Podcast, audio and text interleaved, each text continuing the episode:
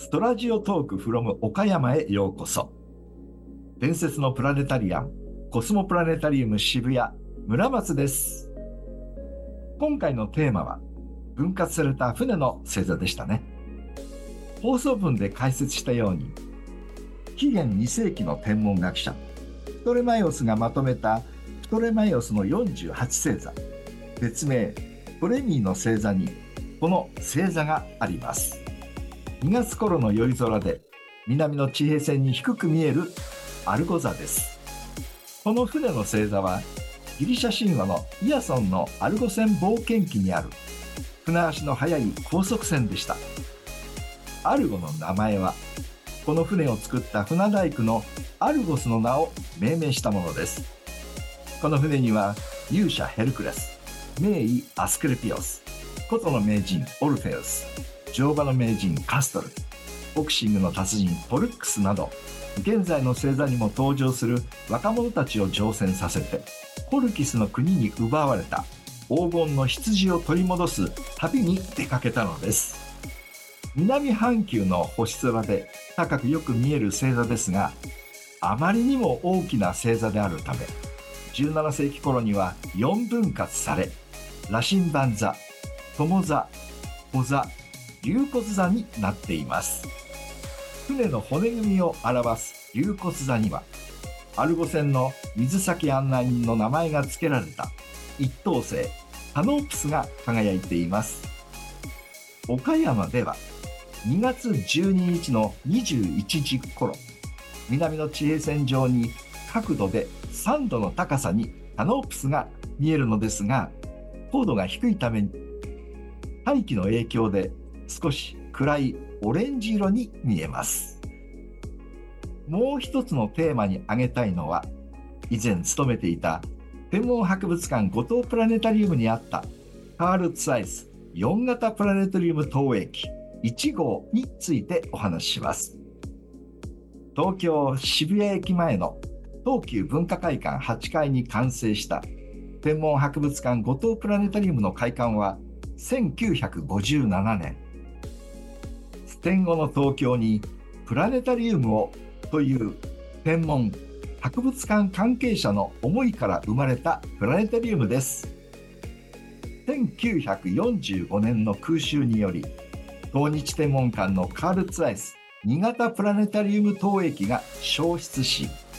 東京近郊にプラネタリウム施設はない状態にありました。天文博物館五島プラネタリウムの危機には西ドイツカールツアイス4型プラネタリウム投影機1号が導入されました。当時約7000万円。大学初任給は約1万円の時代です。当時の最新技術を駆使したプラネタリウム投影機が設置されて1957年4月1日に開館しました。その後国内に多くのプラネタリウムが建設され東急文化会館の解体もあり2001年3月に閉館となりました。カールツアイス4型プラネタリウム投影機1号の星が映るドームスクリーンは直径20メートルの平床式で453席の座席は同心円状に配置され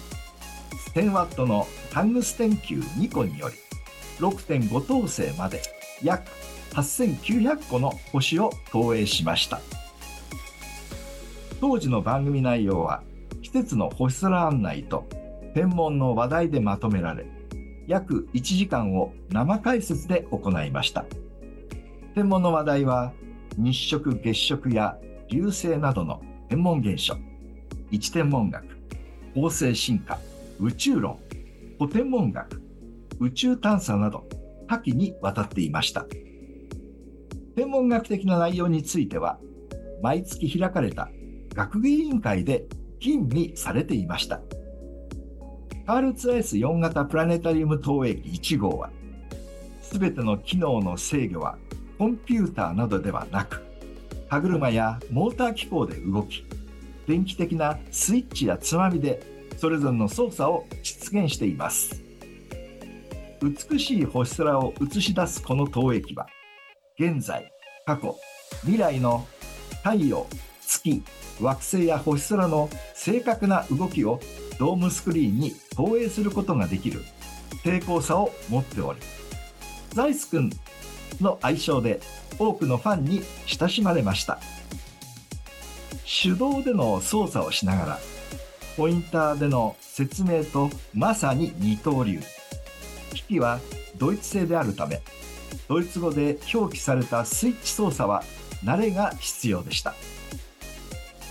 五島プラネタリウムが開館した年10月4日に旧ソ連が世界最初の人工衛星スプートニク1号の打ち上げに成功しています。これによって宇宙開発の幕が切って落とされました。1957年は国際宇宙観測年にあたりこの人工衛星の役割は地球を回る軌道上で電波を反射したり吸収する働きをする電離層の観測と電波の電波実験を目的としていました。宇宙から地球を観測する道を開いたという点で危機的なプロジェクトだったと言えるでしょう。以上解説は伝説のプラネタリアンコスモプラネタリウム渋谷村松でした。